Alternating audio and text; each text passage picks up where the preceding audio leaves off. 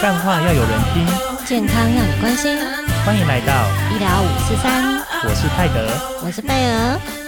哎，不知道大家对于那些呃胖胖的艺人有些什么印象？嗯，我自己呀、最有印象就是那个扮演陈菊的白云，这很很像，超像对，。超像的。不过他现在没办法办了。对，因为他之前身体有一些状况出问题，然后他去做了缩胃的手术，嗯，然后他本来好像一多重一百一百三十左右吧，一百三，然后后来整个减下来变变型男呢。对，对啊，八十几错哎、那新闻标题那个时候还说他减掉一个蔡依林，蔡依林有这么蔡依林有这么轻吗？有啦，怎样都要说有。哦，四四十几哦。哎、蔡依林粉丝那么多，你想被打？好，那到底是发生了什么事呢？我们就让今天的来宾来告诉我们。我们今天请到马街医院肥胖防治中心的主任何工程医师，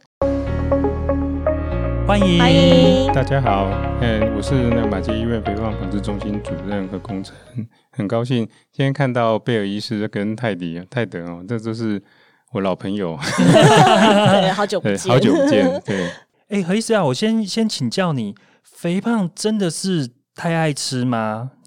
呃，我们现在目前肥胖的定义是以 BMI 来算，那 BMI 主要呃，我想给各位一个数呃一个方式哈，就是我们用体重除以这个身高的这个平方所算出来的值。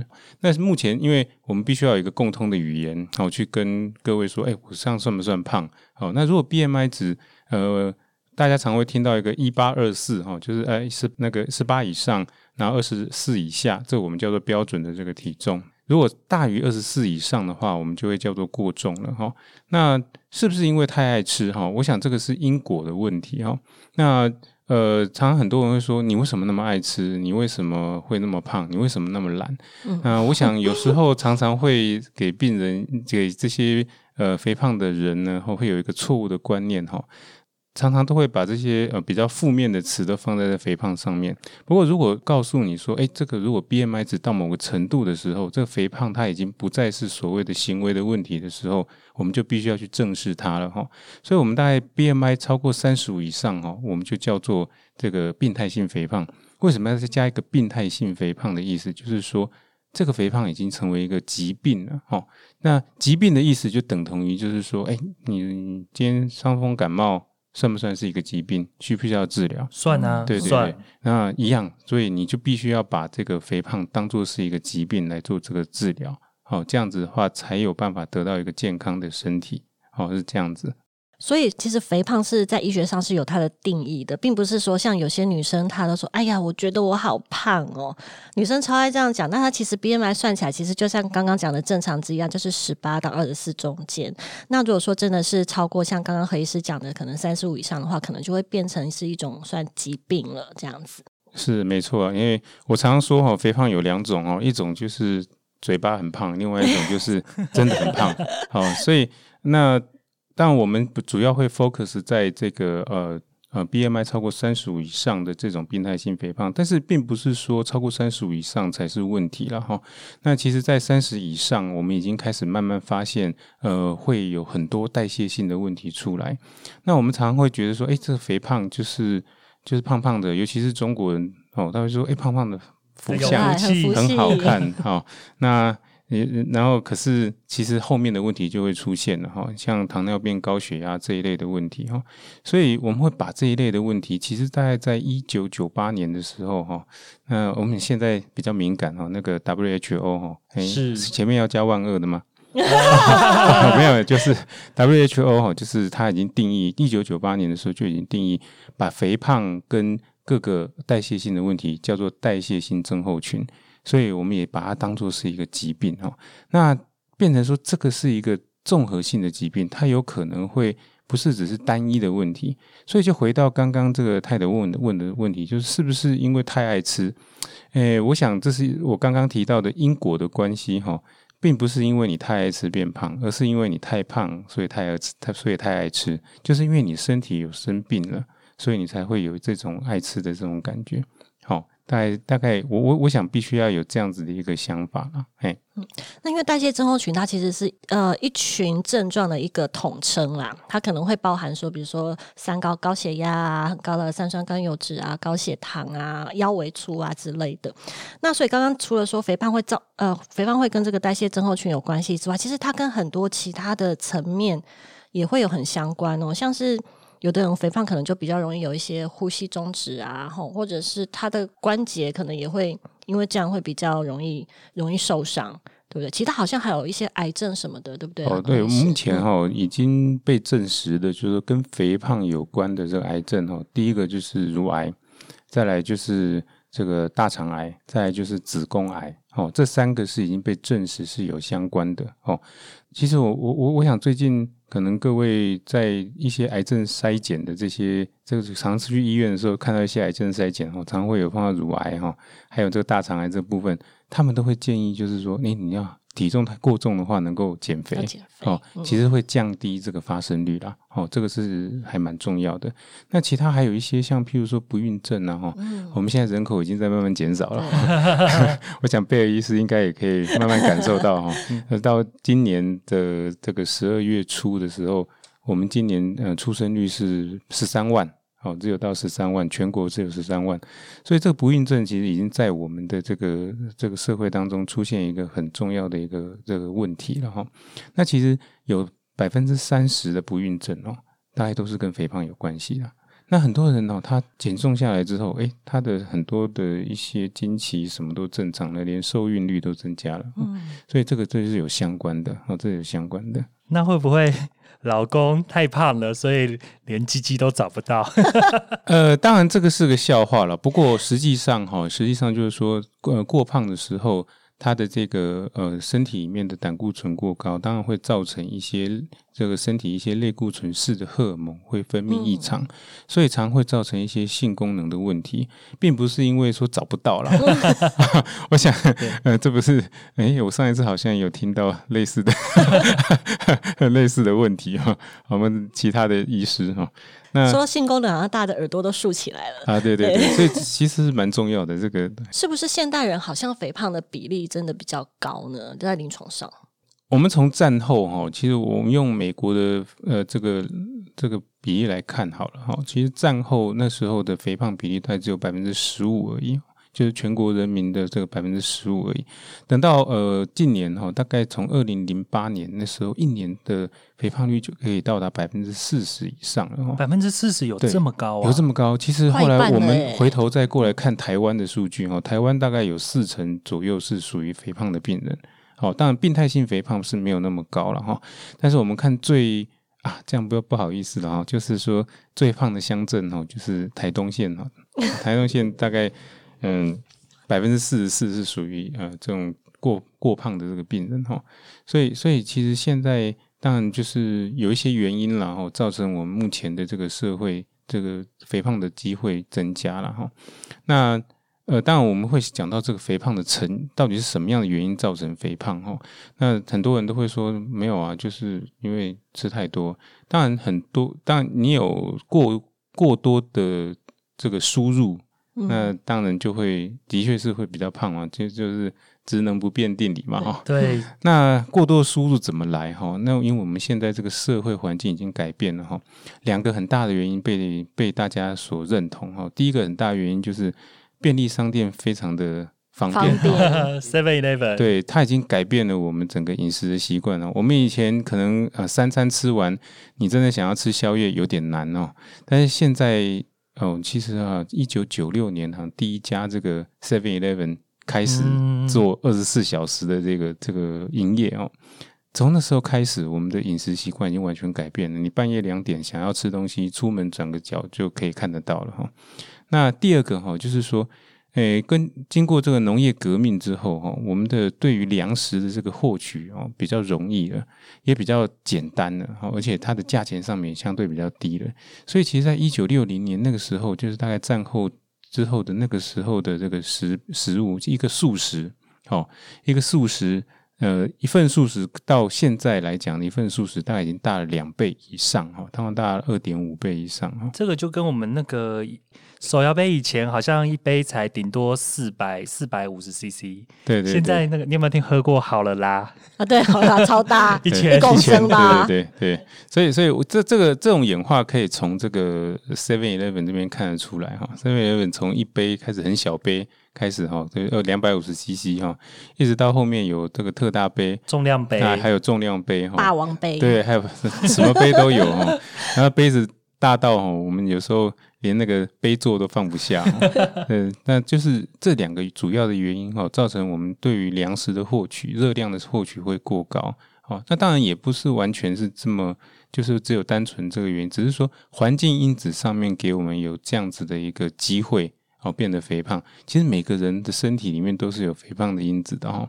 哎，我们这些肥胖因子在过去的时代哦，大家可以稍微想象一下哦，就是在过去的时代哦，就是你可能今天出去打打猎，那打猎打一打就，哎，我今天打到了一只鹿，然后全家吃一只吃一只，结果明天后天大后天什么都打不到，那这时候怎么办？我们身体的机制会帮助我们把这些东西储存起来。你总不可能三天后大家就死在那里了嘛？哈，不可能嘛？哈，所以我们身体有这样的机制。但是当我们的环境因子有这样的刺激的时候，可是我们身体跟不上这个环境的变化，所以我们就会把这些东西还是一样的累积起来，所以就慢慢就会累积变成是胖子啊。哦，所以有这样的基因，再加上环境的刺激，哦，就有适宜的环境环境刺激，那当然人就比较容易胖起来了。哦。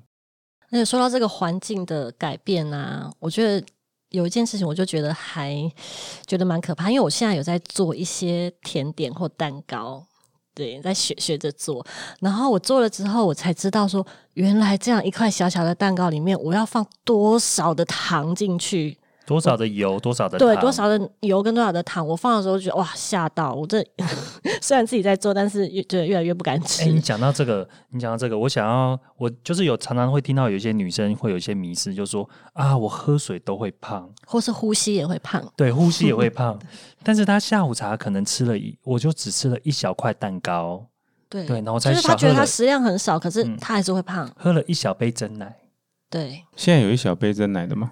现在不是都是呃五百以上，五百五百就算小杯了，一小口，对对对，真的。那当然，其实我我想这也不是迷失啊。哈。当然呼这个呼吸喝水都会胖，这个呃这个说的是有一点过分的一点哈。那呃实际上会造成肥胖的哦，其实在二零一七年哦，就是新英格兰杂志的第二二月份的的就有报告告诉我们说，真正造成这个代谢性问题的凶手就是糖类。好，那糖类有很多很多的恶名昭彰的地方，但是我们不能不需要它哈。那我我可以跟各位讲，就是说，比如说今天在一个就有一个战争的话哦，那你要储粮，你大概很难储肉，因为肉会坏掉。所以你要储，就是第一个储米，第二个储大豆哦。那米的目目的是什么？米的目的就是给大家热量，因为它有很高的糖分哦。那糖分为什么会要必须要储？因为它要变成能量的这个机制，哈，非常的容易，哦，它不需要太多的其他的东西，它就可以获得能量，所以我们可以在很短的，就是投资报酬率非常高的，在身体里面获得能量。那大豆是主要只是说它会有一些脂肪类，然后还有就是有一些蛋白质可以去做补充，哦，所以其实糖类基本上是非常非常呃可怕的一个凶手了，哈，那也是。呃，我们在做减重的这个过程当中，有时候我们会跟各位就是病人会说，哎，你可能在糖类的部分要摄取的部分要非常的小心，哦，大概是这样。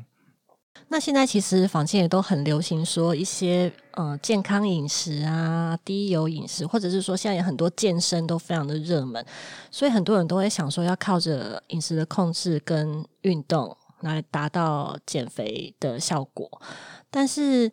所有的减肥的想减肥的人，全部都适用这样子的状况吗？还是说，其实像刚刚提到的，已经到了病态性疾病的肥胖的话，光靠大家比较熟悉的这些方法，有办法达到吗？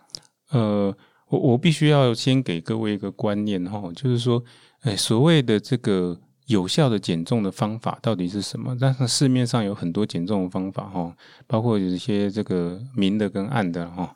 那明的当然大家就是可以去找营养师然后找一些暗的啊，找一些教练的哈。那暗的话哈，当然有分药物啊，或者是什么针灸埋线哈，这些哈就有的没有的东西哈。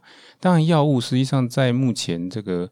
呃，国际上所认证的药物里面哈，大概就只有两种哦，一个叫罗氏仙哈，另外一个哈，它是呃目前还没有完全上市哈，不过是在呃过去的用药上面，他们已经用在糖尿病的这个这个这个疾病上面了哈。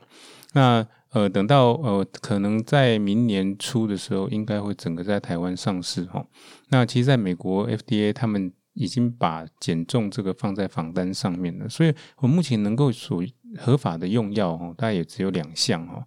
那不过。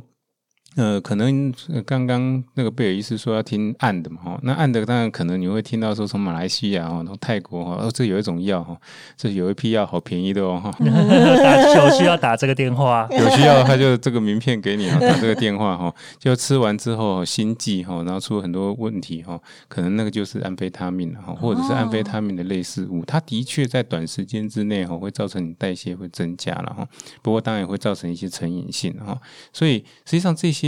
这些方式哈，并没有一个非常呃明确的一些报告告诉我们说这个是对的哦，所以呃，我想在合法的方式上面，大概我可以跟各位提到这样子，但是大家就会想到，就是说，哎，包括后面的我们会讲到这个减重手术，到底什么样的这个。呃，这个减重的方式是有效的，所以最有效的减重的方式哈，大概就是六个字哈，就是生活习惯的调整哈。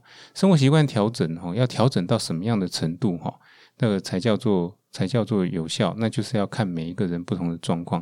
这样听起来是不是非常的隐晦，完全不知道大家说什么？所以每一种减重的方法是要看各个个人身体的这个体质哈。那当然一定会有某些。减重的方式，它是会最有效的，所以才会有说，哎，哪一种东西很有效，或者是说，我们后面会提到这个减重手术为什么会被各位慢慢的去接受哈，主要原因在这个地方了哈。那何医师，我想请问，改善肥胖的这些方法，最重要的就是你刚刚讲到说调整生活形态。对，呃，如果只要调整生活形态，每个人都适用吗？因为这个词哈，大家有没有听起来非常的？模没有没有标准，对不对？对，当然每个人都适用了哈。但是这个标准在到底在哪里？是可能今天你适合的生活形态改变是饮食上面，你只需要吃到这个一杯这个小杯的这米哦，甚至说我跟你讲说，你就是一餐只要吃三颗水饺的量就够了。哦，这样子的话，其实你的身你你应该会获得比较正确的这个身体的这个 BMI 值。但是你会相信吗？很难相信啊，因为外面这个一份大概就是十颗水饺，怎么可能会三颗水饺？你弄三颗水饺，剩下七颗怎么办？老板会把你就把你赶出去哈。所以，所以实际上这个标准到底在什么样的地方？因为依依照每个人的状况不一样，那当然就回到我们刚刚讲到这个这个肥胖的定义哦。为什么要把 BMI 值三十五以上，我们叫病态性肥胖？所谓的病态性肥胖的意思就是说，如果你还想要再用到比较。保守的方式来做减重的治疗的话。大概失败的机会会很大。那我们刚刚提到，就是说，诶，生活习惯习惯的这个调整，调整到什么样的程度？其实为什么要这样这么说？哈，主要其实我们肥胖最害怕的就是叫做溜溜球效应。其实各位很多人哈，很多这个减重的人，大家都有一个印象哦，就是说他想办法努力的减重，哈，他在努力的这个减重的这个方式，他用尽各种不同的方法，哈，啊，不管吃什么苍蝇，什么吃苍蝇，什么通通都试过了，很奇怪的东西都。结果，结果在这三个月下面，三个月这个之后，真的减了很多，然后减了五公斤。然后这三个月，他就当做像大学联考一样哦，可能那大家印象一定很深刻。大学联考考完之后，就是放放松了嘛，放松完之后，发现自己胖了十公斤哦，这个就是所谓的溜溜球效应哈。所以溜溜球效应其实是蛮危险的哈。那我我我们可以这么说哈，每一次的减重大概都是对身体的一个伤害。好，那这样的一个伤害的目的是什么？就是没有非常的破坏，就没有非常的建设嘛哈。我们是希望未来能够得到健康的身体。那可是如果你这个伤害不断的在持续，譬如说你减了又胖回去，胖了又再减，减了又胖回去，胖了又再减，不断的去累积这样的一个伤害，你反而不知道这样的一个伤害对未来会有什么样子的一个后果哦。所以我常会跟病人非常沮丧的说，那你就不如胖着放着好了。好，反正以后我们大概也知道，就是你会出现三高嘛，哈，这个大概就是可以预估得到的哈，因为我们也是有一些这个呃计算的方式，我们可以算得出来，你十年之后你有可能会得心血管疾病的机会是多少。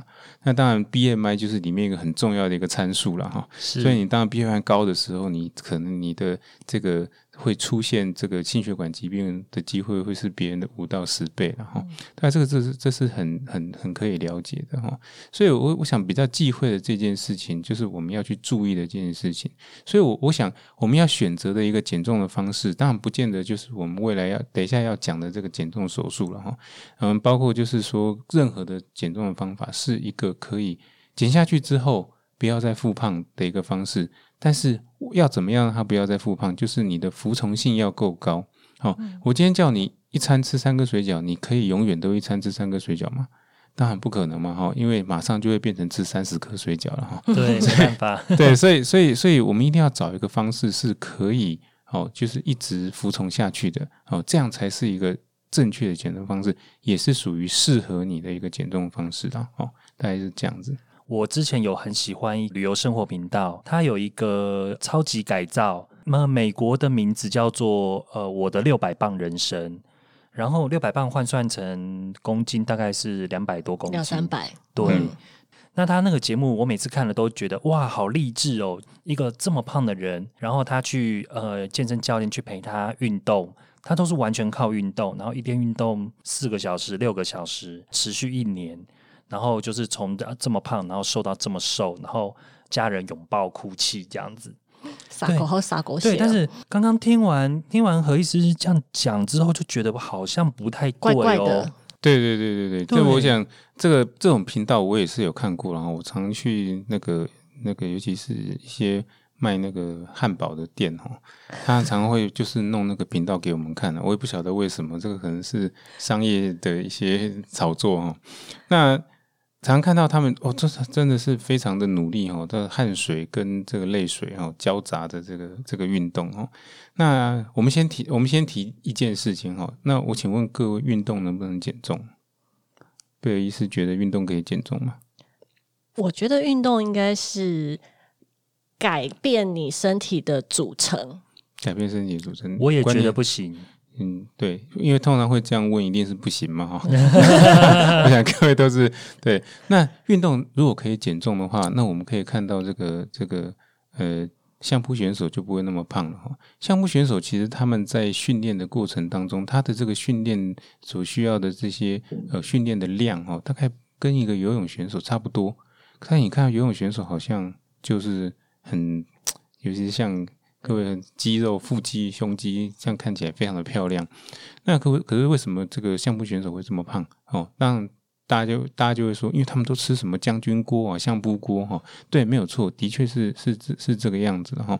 那但是他的如果说回到刚刚讲的，那运动有办法让他减重吗？其实是没有哈。但是运动它有什么样的效果？运动其实应该是说，在减重的角色里面，它是巩固你减重的成果。它可以让，当然可以让你的代谢去改变，它可以在些微的去增加你的基础代谢率，哦，但是它没有办法真正的让你去减重，哦，那真正的减重还是必须要从饮食上面去着手，哦，这个它才是会有比较有效的，哦。那因为刚刚已经讲到那个减重手术的部分，对，那我想这个应该是很多人比较好奇的一个领域，对。那我想问看何医师，减重手术这个概念，其实它在国际间或者在台湾的发展，对，是一个什么样的状况？好，那我们在讲减重手术之前，我刚刚还要再插话一下，因为刚刚这个泰德他讲这个 T C T L C 这个节目哈，哇，这个节目哈，其实我我们刚刚提到就是说，诶。它是很好看的哈，但是我想很多时候我们可能没有不知道他背后发生过什么样的事情哈。第一个就是说，你不晓得他背后做了什么事，好，你只看到他可能三到四个小时的运动哈。那第二个就是说，你不知道他后续哈，你追踪之后这个病人他是什么样的状况哈。那我很喜欢看日本一个节目叫什么那个全能住宅改改造改造王，对对对，这个改造王其实。看起来你会看到一个这个房子哈，近乎快要倒倒跳下来的房子，它突然把它变得很漂亮。但是后来有些人去追踪这些房子的时候，发现他们还是慢慢的变变得呃这个破旧不堪哈。所以我那一个就是说，诶，当你这些病这些人他已经瘦下来之后，他有没有再复胖回去？哦，实际上你再去追踪的时候，会发现说，它其实就是我刚刚讲的六六九效应哈。他这一年就好像大学联考很认真在念书哈，然后放松了之后，他可能就胖回来了。所以这这两个方向哈，会让我们会觉得说，这个节目不是不好，是非常励志的。好，但是我们还是必须要选一个比较能够服从性高的一个的减重方式。好，所以那我们就提到这个刚贝尔医师问的这个。减重手术的这个部分哈，其实减重手术哈，那个刚我们在前面在聊的时候，他们就是很想要听这一个减重手术的故事哈。其实大概在减重手术真正被揭露出来，就是说我们呃目前所呃执行的这个减重手术哈，大概是一九六七年那个时候是第一个哦被。我们所谓一个法国医师哈，叫皮耶哈，他所发发表出来的哈。但是呃，我们在回溯到这个欧洲哈，其实减重手术一开始是在欧洲开始发展的哈。欧洲哈，其实有一个西班牙的国王啊，这西班牙国王非常的胖啊，他是呃，他他的名字叫 lion 哦，lion 其实是狮子的意思啊。他虽然说他的拼音跟这英文不太一样，但他的意思就是狮子的意思哦。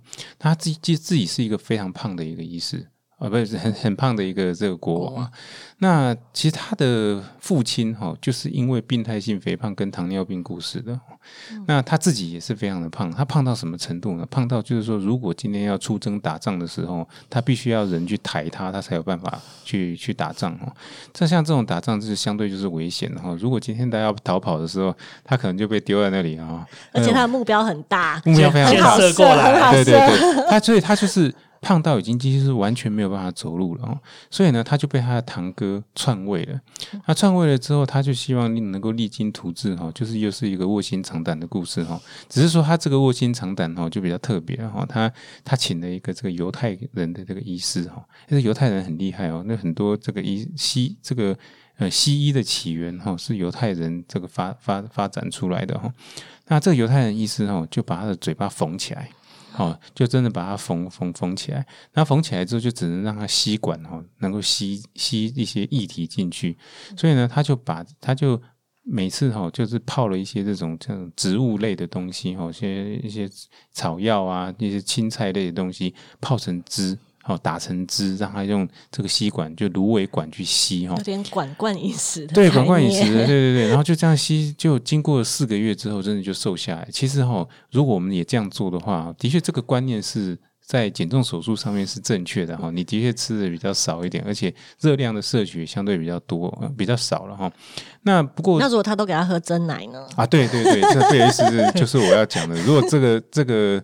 西班牙国王在我们台湾的话，大大概就瘦不下来，而且可能会更胖哦。他一天如果喝六杯真奶的话，他可能就会胖起来，越来越胖。对对对，那当然后面他就是瘦下来了，瘦下来之后他就夺回自己的王位哈。所以哈，其实每一个这个减重的这个这个这个故事后面哈，它都是有一个励志的这个这个背景在里面哈。其实我的病人里面有很多都是这样子，减重完之后就结婚了。哦，减重完之后，哎，突然不来找我了。后来我请各管事跟他说：“哎，你还是要来追踪啊。”他说：“我带小孩没有呢。”我说：“你之前不是月经不顺吗？”他说：“对，后来就月经顺了。”好哇啊，那也有说减重完之后，哎，有工作了。那减重完之后就是本来休了。对对对，很多都是这样子的哈。所以在每一个这个故事都在每一个减重的故事里面，都有一个很感人的背景哈。所以，所以这个减重呃。呃，这个手术这个部分哦，其实在一九六七年皮耶那时候在发表的时候，那个时候就真的开始有做肠胃道的手术哦。不过那时候第一次所发表出来，他是直接把小肠哦接到大肠去哦，叫小肠接到大肠去之后，发现一件事情哦，这个病人刚开始哦，他们是真的瘦下来，因为他拉肚子拉的很严重，所以刚开始的时候他会出现缺水的状这是况。脱水吧？他就脱水，对对。他过了半年之后，他开始变成一个很会拉肚子的胖子。到大概一九七七年的时候，他们就再把过去的历史哦再抓过来哈。其实他们发现哦，一九五五年的时候有一个教授，这个教授哦，我不知道他的名字哦，那因为他没有名哦。那他那时候就提出来，他说哦，胃癌手术的病人哦，常常这个胃癌因为把胃切掉很大部分了之后，那把肠子接上去，这类病人都会糖尿病会改善，而且会变瘦。然后当然大家不以为意嘛，因为你胃切了那么大部分了，那当然他吃的东西变少了，营养变少了，当然就会瘦下来，当然糖尿病会改善，然后大家认为说这些是理所当然的理由，对，听起来很合理。很合理。但是我刚刚讲的一句话，胃被胃被切了很大，哦，胃被切很大，这是也很重要。所以后来在一九七七年的时候，我们的这个这个呃减重大师哈、叫做 Mason 哦，他就把这个经验把它想把它记起来，然后就把这个胃哈、先切小了。切小了之后，再把它绕道上去哦，所以这样子一个手术，让这些病人他就真的就是能够瘦下来，而且能够持久不变哦。就是他还是他复胖的机会相对就会降低很多，所以也发展到目前来讲哈，我们的这个减重手术哈，就发展成说，诶，如果我们要做减重手术的话，大概哈，大概一定要跟胃有关系哈。你只是把肠子随便乱接哈，看起来好像效果不是太好了哈。就只会拉肚子。哎，对，只会拉肚子那，只会拉肚子的胖子还蛮惨的耶。慢慢 你会被胖就算了，还拉肚，子。你会被人家说你会不会有什么 IBS 还是怎么样？对你还是一样是胖的哦。所以现在目前来讲的主流手术哈、大概是一个就是我们常听到的袖状切除哈、我们大概会把胃哈、切掉大概百分之七十左右的这个容积哈、另外一个就是我们所谓的这个这个呃胃绕道手术，但胃绕道手术有很多不同不同的类型然后、那各种不同类型这倒是没关系，不管怎么样，它大概胃都会呃做一些手做一些这个 procedure 的一些运作了哈。那刚刚讲说，诶我们拿掉百分之七十，大概就剩下一百 CC 的这个胃哈，所以一百 CC 大概是多少？一瓶养乐多，一瓶养乐多。我刚刚有讲嘛，是三个水饺嘛哈，所以真的是吃三个水饺哎。这就饱了。这样生活就没有乐趣了，乐趣生活就没有乐趣。对啊，牛排都只能吃一小块。所以你可以买一块牛排是五百块的，但是只有一口。哇，这样你的人生就好像你没有牛排不行的。没有不行，真的没有牛排不行。啊、但是呃，这一类病人在术后，我们可能会建议他的饮食，反而会希望说他能够多吃一点牛排。哦 哦，不错欸。所以他们可以少量多餐。呃，我会建议他们不要少量多餐，而且他们也不会想要少量多餐。哎，他们也不会，因为他们吃不太下，哦，吃不太下。太下。那白云是做哪一种？呃，他就是做袖状切除。其实袖状切除哈，在我们东方人来讲，它的比例会比较高了哈。那这两个手术大家怎么样去选择？如果说以袖状切除跟这个呃胃绕道手术来讲的话，那如果就减重的效果来说的话，这两个手术是差不多的哦。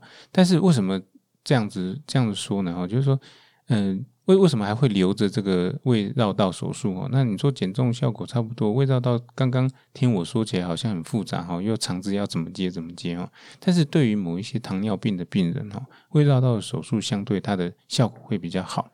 所以如果有些病人他已经肥胖到糖尿病的程度的时候，那我们反而会，而且他这个糖尿病很难控制的话，我们反而会建议他说，你做胃绕道手术可能对你未来的这个帮助会是比较大的。所以这样子的手术，它不是随便一般人都可以做的。嗯，对，刚刚是说，呃，大概 BMI 要三十三十五以上，我们才会开始考虑说它已经是病态性的肥胖，对，然后我们才会开始有一些呃积极的这样子的治疗。是。不是说我觉得我胖，我就可以去做这个手术的。所以在筛选上有什么样的标准？好，那我我们刚刚有提到，就是 BMI 超过三十五以上哈，我们叫做病态性肥胖。当然，刚刚也提到这个定义，主要的原因是因为说它大概已经没有办法再用一些比较保守的方式来治疗会成功。好，它就算是成功一下，它也会马上复胖，这是主要的意义在在里面了哈。那其实呃在。呃，健保的定义上面，我们必须还是要提到健保哈。那为什么会提到健保？就表示说，哎，这个真的是一个疾病哈，并不是我说的是我说它是疾病才是疾病哈。健保它的定义是 BMI 超过三十二点五以上，它如果伴随有三个，它已经很明确的说了哈，还伴随有这个糖尿病哈，治疗半年的，它的这个糖化血色素还是七点四以上，或者是说高血压。或者是呼吸中止症候群这三个伴随性的疾病的时候，或者是说 BMI 超过三十七点五以上，但没有其他伴随性疾病的时候，这是就可以接受手术的这个治疗。好，那为什么会把就是我们以三十五为中心哈？那我们就是。呃，三十五以下的话，就是三十二点五以上，一定要有这样子的一个伴随的一些病症。好，那三十七点五以上，表示说你不需要伴随病症，然后你大概就必须，你大概开刀是是可行的。好，这个是健保会有部分的一个负担了。哈，那如果说这个病人已经达到这个标准的话，然后刚刚有提到是胃切除或者是胃绕道嘛，所以其实每个病人适合的其实是不太一样的。那像我有听到听过一个例子啊，就是。他其实是医生觉得他比较适合做切除，但是他不想要切除，所以他做了绕道。结果因为做了绕道之后，因为你知道我们肠胃各个部分在吸收一些呃，比如说像铁质啊那些，我们吸收的部位是不一样的，所以你绕道之后，其实会有一些。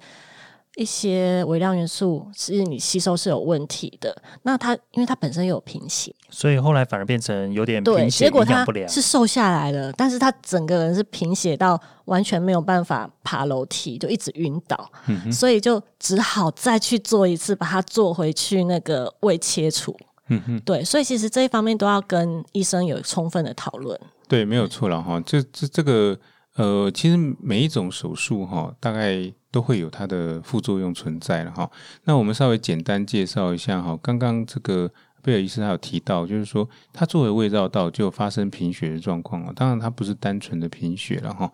那做了胃绕道之后，常会有一些微量元素缺乏，所以我们常会建议这样做完胃绕道的病人哈，一天能够吃到两颗的维他命 B 群，好带锌带铁都没关系哈。那刚刚这个泰德他说，嗯，他喜欢吃牛牛排，对，你就多吃一点嘛哈。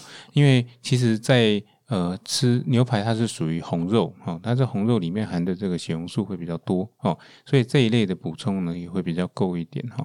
那这种微量元素的缺乏，我们会建议他一天吃到两颗维他命 B 群，看你怎么样去调配。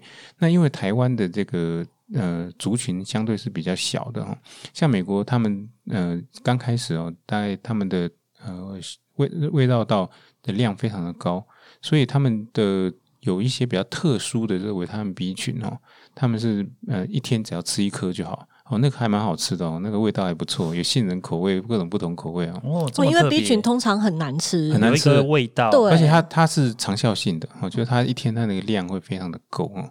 那呃，不过台湾如果是没有的话，我们就用两颗哦，一天两颗，早晚各一颗来来取代了哈。所以这个是呃胃绕道常会发生的一些状况哈。那再来。胃袖状切除，它主要的这个我们会呃会被抱怨的，通常就是胃食道逆流哦。我们可以想说，诶，这胃袖状切除就是把这个胃切的像袖子一样细细的哈，那它就会比较容易会出现这种胃食道逆流的一个症状哈。不过以目前的这个技术来讲的话，我们也去慢慢去讨论说要怎么样让这胃食道逆流降低哈。那目前也降低了很多了哈。那不过各位可以先想一下，就是说大家都说。做完之后，如果说这么多副作用，我干嘛要做哈？那大家可以想一下，未来十年后或二十年后，你是想吃每天两吃两颗维他命 B 群，偶尔忘掉没关系，还是说呃每天吃胃药，如果忘掉没关系，有症状的，还是说你想要吃糖尿病的药、高血压药、高血脂的药？好，我想相信大家听到这样的时候，大家就会想说，嗯，我我我偶尔吃维他命 B 群应该还不错，而且还有点变化哈。对，不然光吃药都吃饱一大把一大把的。对对对，一大把一大把吃，对对对，哎，那这样讲到这个，我就会想说，那如果会不会做了手术之后，然后吸收变差，然后有的人反而是过头了，然后我变整个营养不良或暴瘦？呃，会有这样这样的一个状况，所以我们在术前的评估哈，我们会非常的严格哈。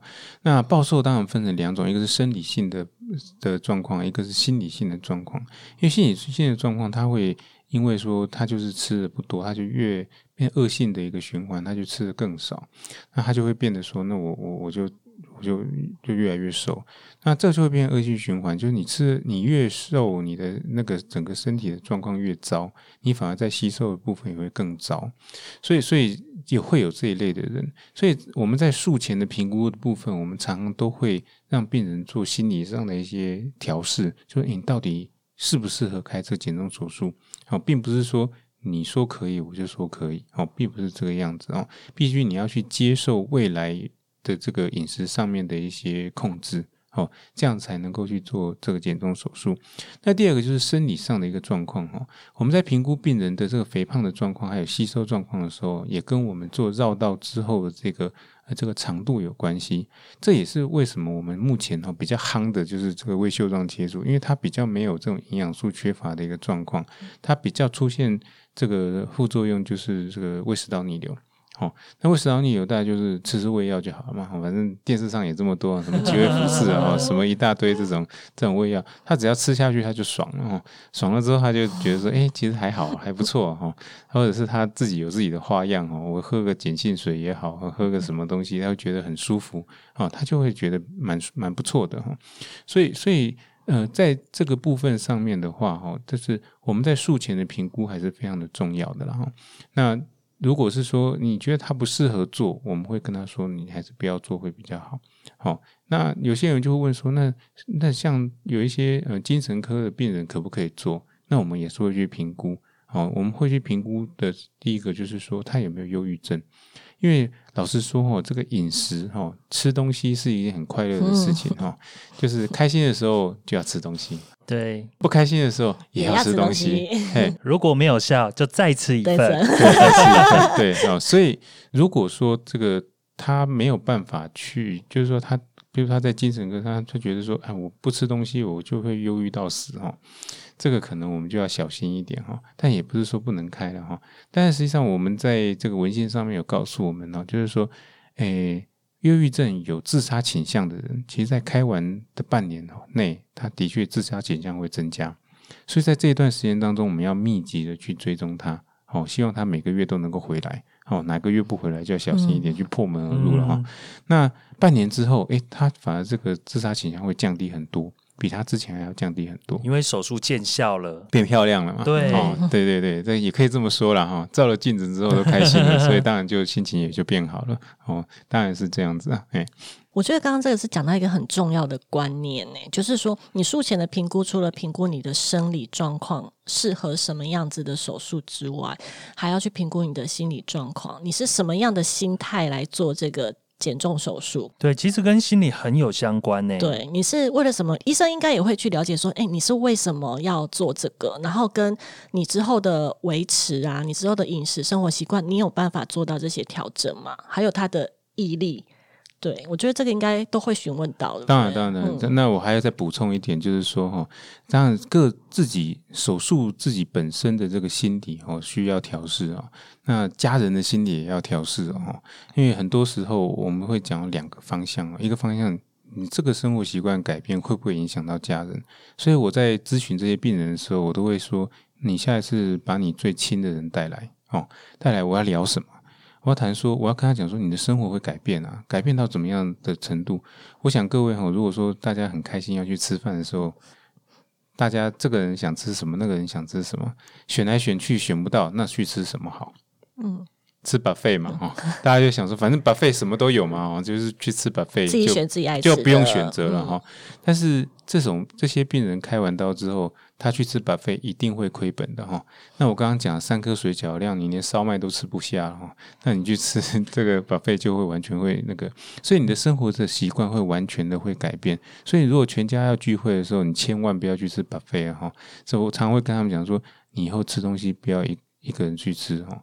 因为你一个人去吃一份餐，你又吃不完，所以这时候你要带着你的不管什么人哦，然后去吃的时候，你就叫一份特大份的，没有关系。然后你把你要吃的夹一夹，剩下就是他的哦，所以你可能夹一夹结果变，成对方变重，然后对方又要来实行减重手术。哎 倒倒是不会啦，倒是不会啦，哎，所以家人的支持这个很重要哎。哎、这说不定男女朋友会吵架哎、比如说男生做了减重手术，然后他就不能吃很多东西，然后女生女朋友就会跟他说：“你以前都会带我去吃好吃的，你现在都不会了。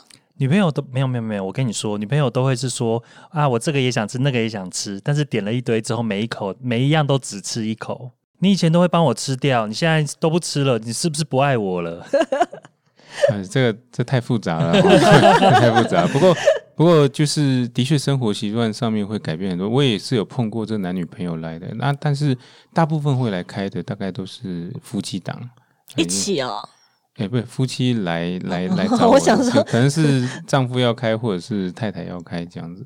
其实我觉得一起也不错啊。我自我我的一个好朋友就是一起夫妻档一起去开。因，为因为我觉得肥胖其实跟你的生活模式有关系，那你有时候家人的生活模式是一样的，嗯，我倒是没有碰过夫妻档啊，我倒是碰过的是姐妹档，是姐妹，哎、姐妹档比较多。因为你同样哎的生活模式，有时候就是会造就同样因为因为家里的煮菜就是煮这么油这么多，对吃的是一样嗯的对，而且其实一起来也会有彼此有个支持啦。嗯嗯，对的确的确嗯。那有没有一些呃患者，就是一些有没有很正面激励人心的一些故事可以跟我们分享？哎、我大部分的都还蛮 蛮振奋的哦、其实应该每一个都很振奋吧？这样对对减重的效果，像是你临床的例子的话，他们大概减重的成效是怎么样？大概会减到多少百分比？好，那我我我们用我们用一个东西来定义，然后就是把你现有的体重扣掉你这个呃理的理想体重，我们叫做超出理想体重的这个重量哈。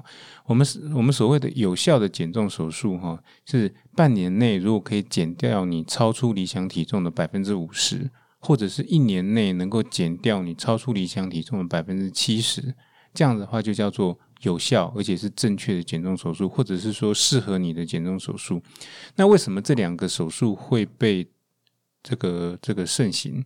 主要原因就是他们可以到达这样子的一个程度了哈，甚至更高。这个百分比不是真的百分之百哈，因为你有可能超过你的理想。你的理想理想范围嘛，所以有可能百分之一百二哈，嗯，那这都是有可能的哈。所以，所以我我我跟你讲说，为什么这两个手术的盛行的的标准大概就在这边哦。那我的病人里面大概百分之九十五以上都可以达成，那但是还实际上还是会有百分之五左右的病人，他是呃做完第一阶段哈，就比如也不是说第一阶段，就是可能做完某一种手术之后，他减重效果还是没有办法到达这样的一个程度，但是他还是实际上有减，因为我如果给呃我给各位一个数据，一个一百五十几公斤的人减到一百一十公斤。大家会说还是一百一十公斤，对啊，但是他减了四四十公斤了 对，他已经减了四十公斤了，但是他还是病态性肥胖。这时候我们可能就要寻求另外一些这种手术的方式。那手术其实是会进阶的哦，那当然更进阶的手术当然就会更呃更多的副作用。所以我们在评估这些手术的时候，我们会非常非常的小心哦。第一个是你适不适合，第二个就是说你能不能耐得住后面的一些并发症。嘿，大概是这样。那刚刚讲那个手术，我现在我忽然有一个比较好奇的问题，嗯就是虽然说刚刚有讲到一些，比方说比较疾病型的肥胖，可能有一些健保的补助，但是我想一些耗材类或是一些后续，应该都还是需要一点自费费用。对对对那如果说以一个这样手术下来的话，大概的花费会是多少？我我 range 我们可以在这边讲讲价钱吗？不太好吧？可以，我们上一集都讲。呃，其实各家医院都差不多，只是说讲法的问题了哈。因为有些人他会说，哎，包括住院，包括什么哈，可能二十万。好，那也有些人会说，哦，没有，其实耗材的部分大概就十几万这样子哈，大概会是这样的价钱了哈。医疗是有成本的，对对对一，分钱一分货。对，所以其实我们有时候会聊到这个话题，是因为我们也希望听众大概了解说这样子的一个市场费用大概是多少，不希望他们会觉得说，哎，好像一个特别便宜耶，嗯那那可能它就有带有它一定的风险。好，对那那其实在偷偷跟各位讲一些消息了哈。但是在健保一的制度下面，其实健保已经慢慢的在把正视这个肥胖的这个问题了，所以他也慢慢把某些呃自费的东西把它收为变成健保了哈。所以，如果你是符合健保身份的话，慢慢会稍微变便宜一些了哈。那这个部分，各位就不用再担心了。当然不是说要各位胖起来哈，不要到要到开刀的程度哈。不过，不过呃，表示说这个国家对于这个肥胖这个部分的重视是非常的重视的哈。那其实，在国建局哈，嗯现在都有一些这个计划，它主要是针对肥胖的部分。那每一次在讨论这个。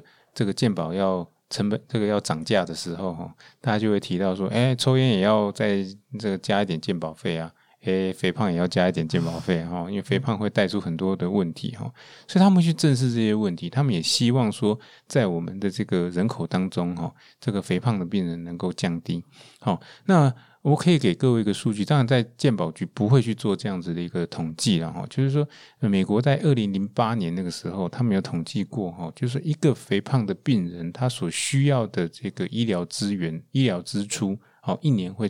比一个正常人还要多出一千四百二十八块的美元，这是相当相当多的这个这个经费，四五万块，对对对对，多四五万块。所以如果是照这样子来看的话，其实每年如果说一个胖子哦，它就会增加这么多。那如果说你是一个。国家有百分之四十胖子的话，那就是真的很非常的多了。所以之前有一句口号是说，呃，我们来盖运动中心，而不是盖医院。大家有个健康的，对对对，鼓励大家去运动，鼓励大家去就是调整饮食，然后有新的一些饮食的一些指导，这样子。对，我想饮食指导应该会比运动中心还要更有意思。啊其实政府对肥胖的这个重视啊，其实除了像大人。大人之外，其实，在小朋友其实最近也很重视。对，现在都有很多是在讲青少年肥胖或儿童肥胖，因为他们也注意到了这件事情，就是小朋友他们的肥胖比例真的就比较增高了。而且上次肥胖可能会影响到性早熟。对，嘿，所以嗯，以后我们也可以来聊一下小朋友的部分。不过小朋友的肥胖是呃。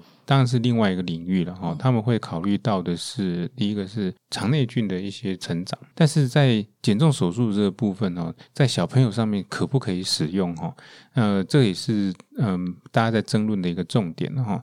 那目前来讲，可以被认同的就是说，在小胖威力的病人身上，它是可以使用的，但是台湾没有人在做，但这就是就。卡到一件事，到底是小外科在做还是一般外科在做？哦这个就就现在也因为目前还没有这样做了哈，所以所以呃小朋友的肥胖哦，我们还可以在后面再讨论呢哈。嗯，可是像小胖威力，他他其实是保持中枢的问题。对，那你帮他做这些手术，他还是会觉得饿吧？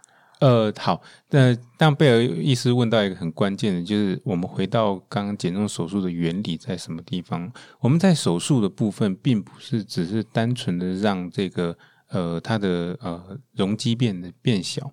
如果单纯要让这个胃的容积变小的话，很容易，我只要在你的胃里面摆一些东西，哦，譬如说我摆一个水球，哦，那你就可以让你自己的这个食量变小了。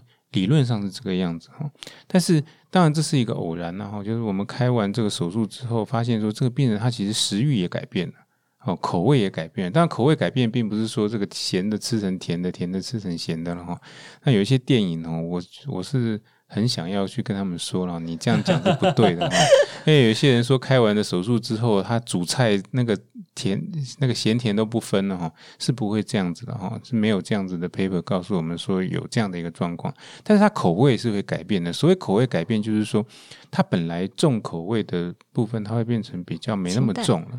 对它可能没有办法吃太咸或太甜的东西，哈，这个是口味的改变。为什么会有这样的改改变？哈，这就是我们在手术的部分，哈，它里面有一些肠胃道的荷尔蒙，呃，一个是在我们的这个胃的顶端，哈，它有一个叫做饥饿激素，在我们在做胃锈状切除的时候，我们会把这个饥饿激素给切掉。